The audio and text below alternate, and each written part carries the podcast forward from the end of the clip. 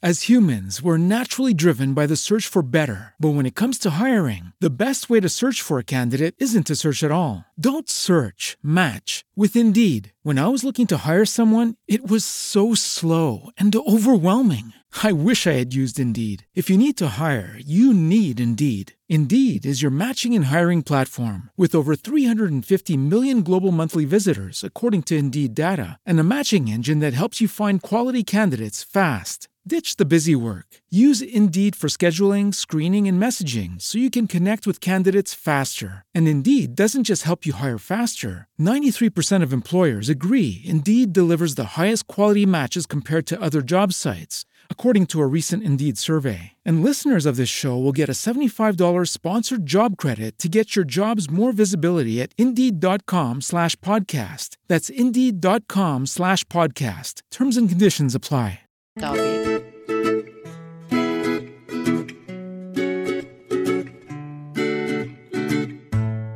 El cine comenzó como luz proyectada, imitando la estela de la primera estrella fugaz.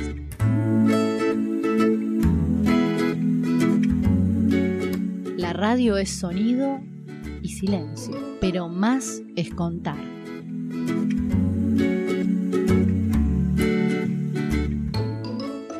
Crónicas de la Luz. Imágenes en movimiento en el éter. Solo en sobremesa por Radio Tren Topic.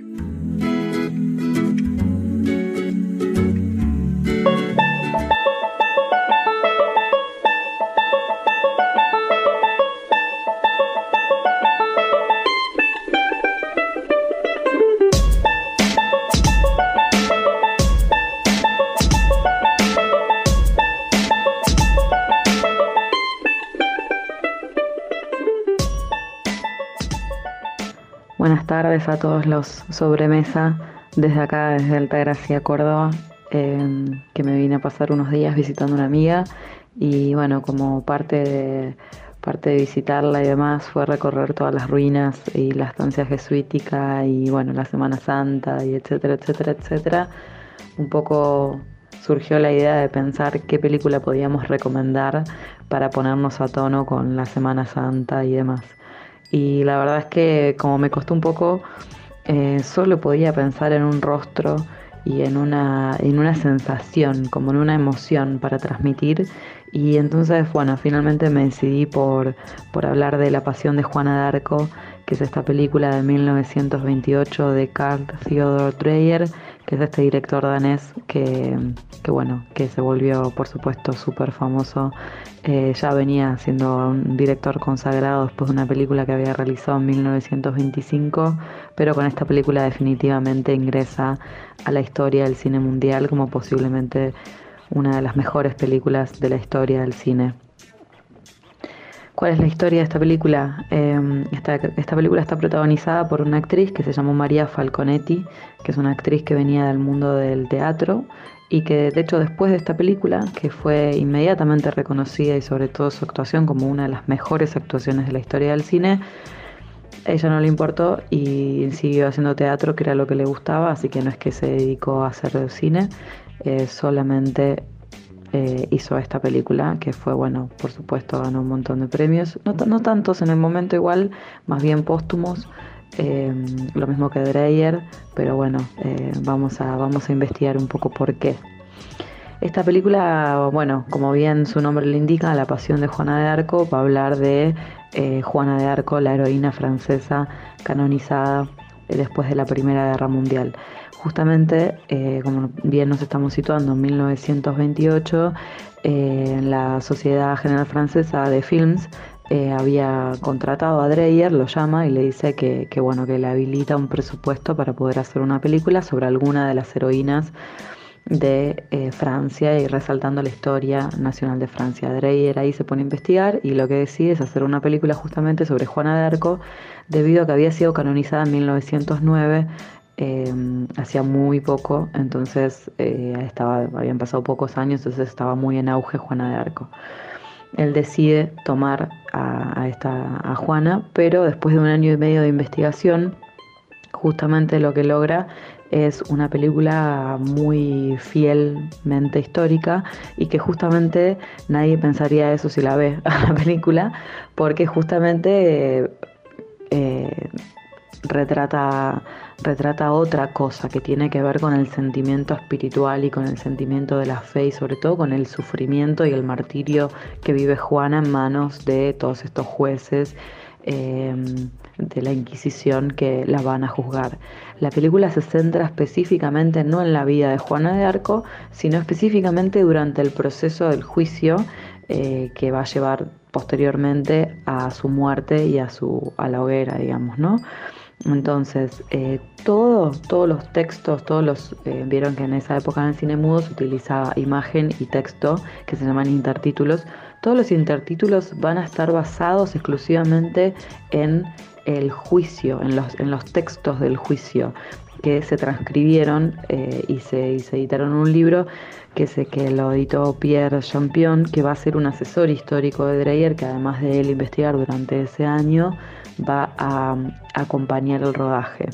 Eh, es muy interesante porque, bueno, varias cosas. La película va a centrarse entonces en todo este, en todo este proceso y como decían algunos, algunos estudiosos, un poco lo que se va, vamos a ver son, van a ser como dos corrientes eh, por un lado el acontecimiento histórico y por otro lado el acontecimiento espiritual que va viviendo el personaje de María Falconetti, el personaje de Juana de Arco, ¿no? Entonces, por un, por un lado, vamos a ver, la película se filmó en orden cronológico estricto, es decir, que va a ir acompañando como, tal cual como fue el proceso de, enjuiciamiento de Juana y a la vez vamos viendo ese mismo recorrido y a medida que nos vamos adentrando en el, en el proceso histórico como tal, por otro lado empieza a emerger, a la vez que vamos viendo como una sucesión de hechos, esta, esta idea de que esta película entonces se trata de algo más, de algo que se nos genera a nosotros adentro cuando vemos ese rostro, esa vivencia, etcétera, etcétera, etcétera. ¿Por qué resalto esto de los rostros? No? Bueno, porque claramente la película Juana de Arco va a ser conocida mundialmente por, e inmediatamente cuando se estrena, o sea, en fecha que se estrena, por justamente esta idea de, de los primeros planos, que vamos a ir en un ratito, ya vamos a adentrarnos bien específicamente en eso. Entonces, en esta idea de recorrer el hecho histórico y de adentrarnos en un sentimiento puro, ¿no? De mm, de espiritualidad, de fe, de martirio, de esta Juana que escucha, si se acuerdan la historia de Juana de Arco, van a recordar que Juana escucha estas voces que son las que la hacen, que ella dice que son mensajes directos desde Dios, que entonces son las que la van a hacer ganar eh, la guerra contra, una, una, parte de la guerra, una de las batallas contra Inglaterra, ¿no? Para, para salvar al pueblo de Francia que está tan asediado por estos ingleses. Es entonces que cuando el proceso se va descubriendo, ese proceso histórico, el juicio, digamos, el proceso de enjuiciamiento, lo que le van a decir la van a condenar por hereje, por eso la, la, van a quemar en la hoguera, ¿no? Básicamente. Entonces hay algo de eso que es muy interesante. Algo, algo que es importante y que para mí me parece interesante rescatar, por qué esta película perdura de manera tan magistral a lo largo del tiempo y que en parte me parece que tiene que ver justamente con que los hechos históricos vaya y pase. Hay otras películas que, que relatan la pasión de Juana de Arco en, en, diferentes procesos, transitan la, la infancia de Juana, la batalla épica, etcétera, etcétera, etcétera. Pero esta película tiene este otro componente, este otro recorrido que utiliza de soporte el recorrido cronológico, que va a ser el recorrido espiritual, el martirio que vive Juana durante este enjuiciamiento. Y ese martirio, esa fe, ese, todo, ese, todo ese momento que ella va viviendo espiritualmente hablando, es lo que va a perdurar hasta el día de hoy, a mi entender. Es justamente lo que hace que la película sea atemporal, que sea joven, inclusive en cualquier momento que se vea, porque es una mujer y es un rostro que va a trascender el tiempo, ¿no? Hay algo, eh, la película utiliza como elemento narrativo los primeros planos. Y se dice que y se dice entonces que la potencia del gesto es esta en tanto en la ira del obispo, de los jueces, de los ingleses, de los soldados ingleses, etcétera, que la están enjuiciando, y también el martirio de Juana, esos, esos rostros que van a estar siempre en un blanco y negro muy pleno que va a, mostrar justamente a Juana, la van a mostrar más bien en un estado de muchos grises, o sea, el blanco y negro en todos sus matices, y sí quienes la acusan van a estar en un plano muy contrapicados, muy, em, muy marcados, contrapicados son esas imágenes que donde la cámara se pone desde abajo y eso genera que eh, los personajes se vean como más o engrandecidos o malignos, ¿no? Entonces eh, esos son, van a ser muy eh, son rostros muy complejos, que entonces todo el tiempo vamos a sentir que la están eh, como lastimando Juana, ¿no? Como que en esos rostros muy con, como con rasgos muy definidos van a estar eh, justamente generando esta situación sobre Juana.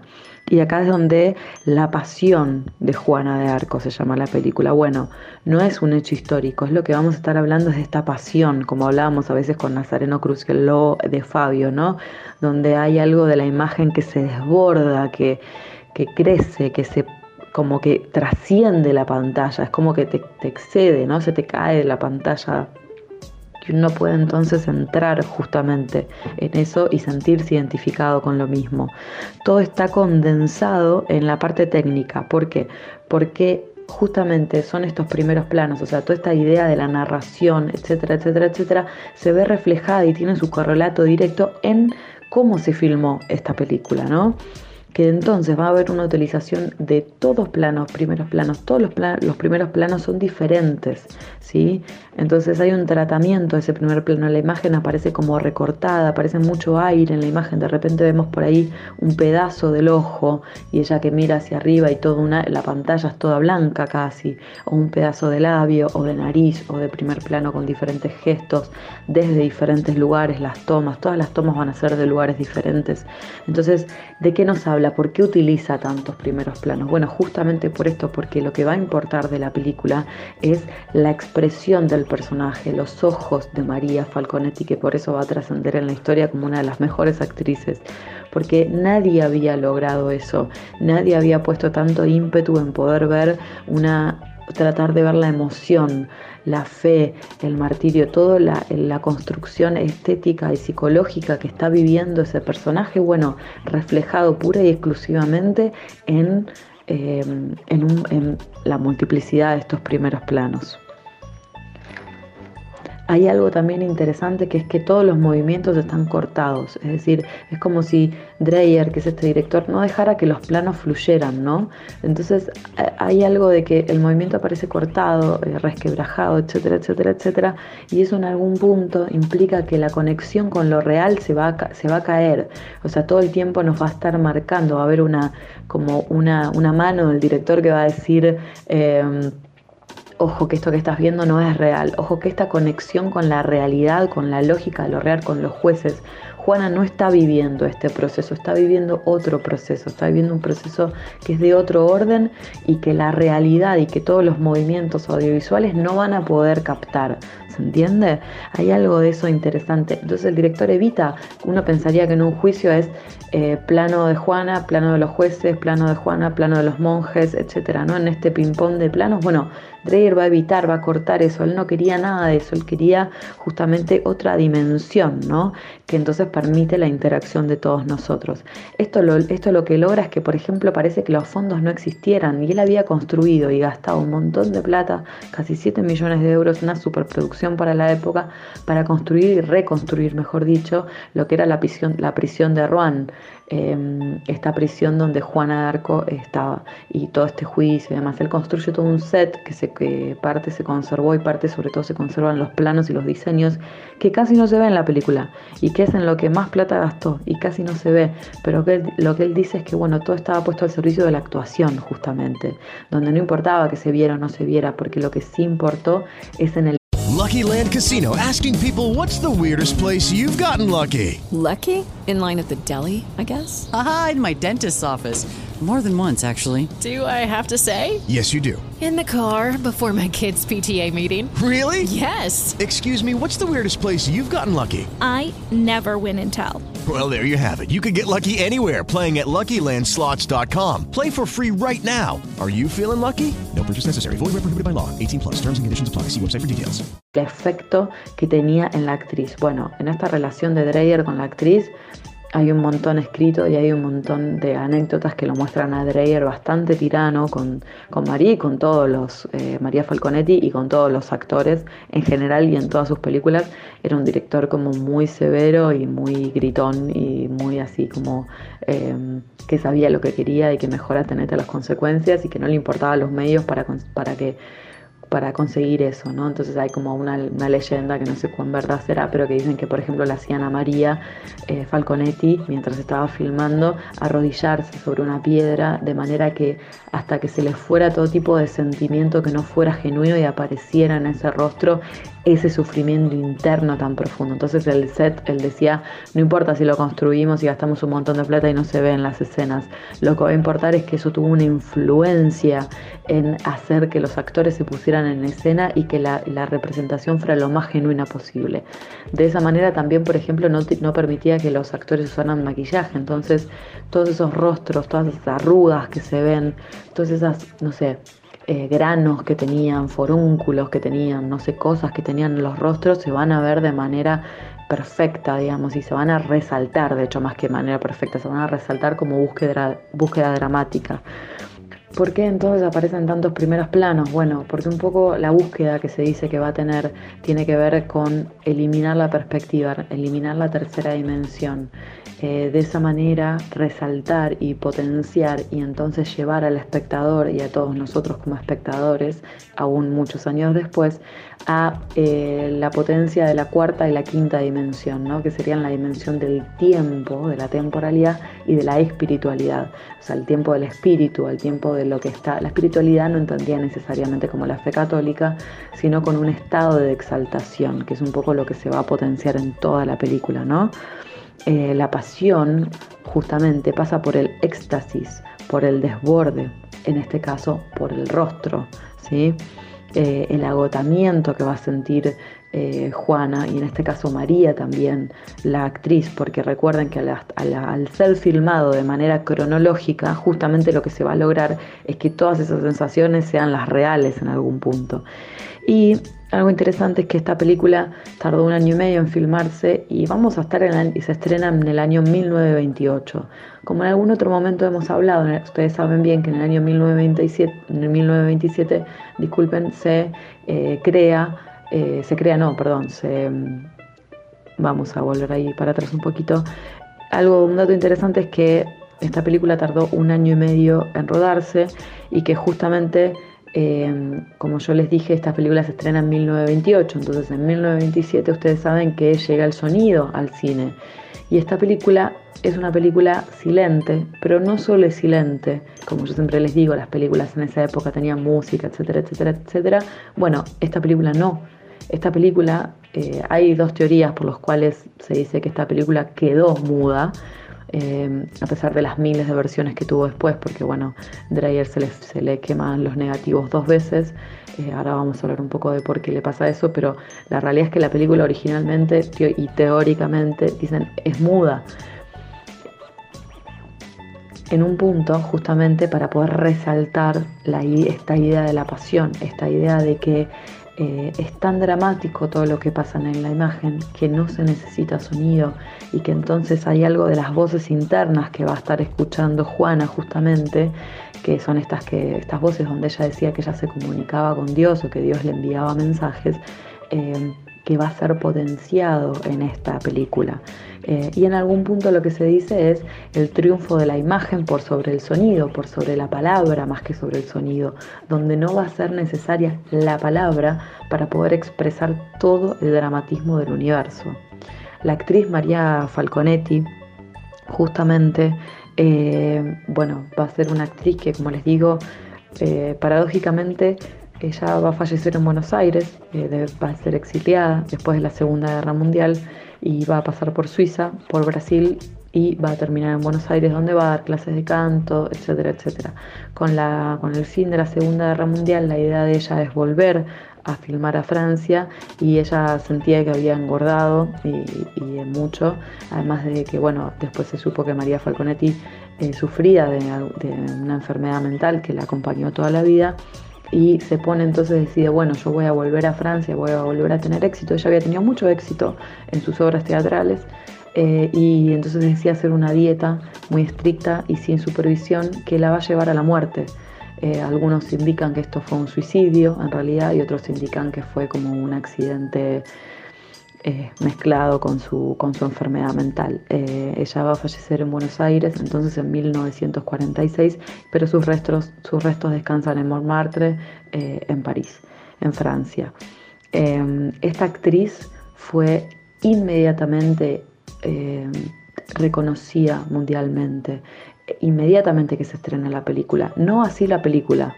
Es decir, María va a tener un éxito inmediato, Dreyer más o menos también, pero eh, la película eh, sufre dos cortes por el arzobispado de París y por los censores de la película, que entonces dicen que el público católico se va, a ofender. No se puede estrenar en Inglaterra porque dicen que eh, hace quedar muy mal a toda la gente, a los soldados ingleses, quedan muy mal, entonces no la van a estrenar en Inglaterra y etcétera, etcétera, etcétera. Dicen que además sin sonido no se la bancaban, entonces le empiezan a poner una música que nada que ver.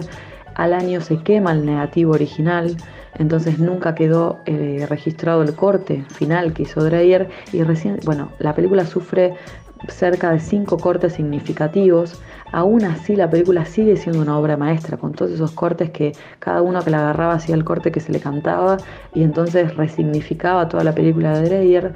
Y recién en 1981, imagínense toda la cantidad de tiempo que pasó en el medio y toda la cantidad de espectadores que vieron esa película. Ya para ese momento la película era más un mito que una película, básicamente. Y la encuentra en un hospicio en Oslo, en Noruega, eh, aparentemente porque el director era muy fan, era también un cinéfilo y un, historiador eh, muy conocido. Se ve que en su momento pidió una copia y él tenía una copia original del montaje original que había hecho Dreyer. Entonces recién ahora podemos ver esa copia original. Eh, que la recomiendo, está liberada, así que la pueden ver. A lo largo de los años, eh, cerca de 20 o más músicos le han puesto música en vivo para acompañar estos montajes eh, y Dreyer nunca había querido una música clásica de religiosa. entonces estas músicas han sido siempre de las más variadas, desde grupos de rock hasta música chelistas y demás. Ahora, ¿por qué? ¿Por qué esta idea? ¿Qué va a inaugurar? ¿Por qué va a transformarse esto que decíamos, el triunfo de la imagen sobre, sobre la palabra? Eh, en algún punto, Basín, que es un historiador de cine muy importante, va a decir, eh, Juana sabe escuchar en el silencio de sus voces, las voces del silencio, que antes que ser las del arte, son las de la fe. Y acá va a inaugurar, me parece a mí, Dreyer, algo, algo muy interesante, que es que va a generar un icono, un hito en la historia del cine, que no venía sucediendo hasta ese momento. Se va a decir que se llega como a la culminación de todo lo que se podía hacer con la imagen, se va a hacer en esta película. O sea, no hay otra película. Todo lo que va, todo lo previo y va, a perder un poco porque esta película es pura imagen, pura imagen y sentimiento, ¿no? Entonces, em, seguramente pues, con el tiempo, eh, después Jean, Jean, Renoir dice algo también que me parece interesante remarcar, que es que la cabeza rapada, afeitada de Juana de Arco es justamente toda la abstracción eh, de la pasión que vive Juana. O sea, está en esa elección de esos rostros y de esa cabeza y de esa mirada y de esas, de esas miradas y de ese silencio y de esos silencios, la dimensión de lo sagrado, la dimensión de la espiritualidad, la dimensión de la fe. Y eso logrado a través de la imagen y no a través de la palabra. Eh, para cerrar, quería, quería dejarles a alguien que va a tomar la posta y que se va a inspirar muchísimo en Dreyer, que es Tarkovsky, Andrei Tarkovsky, del cual algún día podremos hablar, que es que él va a tomar esta dimensión de, la de lo sagrado y llevarlo, por supuesto, eh, a otra dimensión, como es claro. Y él va a decir ¿no? sobre la imagen, y cuando le preguntan sobre la imagen cinematográfica, y él dice, ¿qué es la imagen? ¿no? Y él dice, la imagen es una impresión de la verdad que el Señor nos permite ver con nuestros ojos ciegos. de la orilla de acá,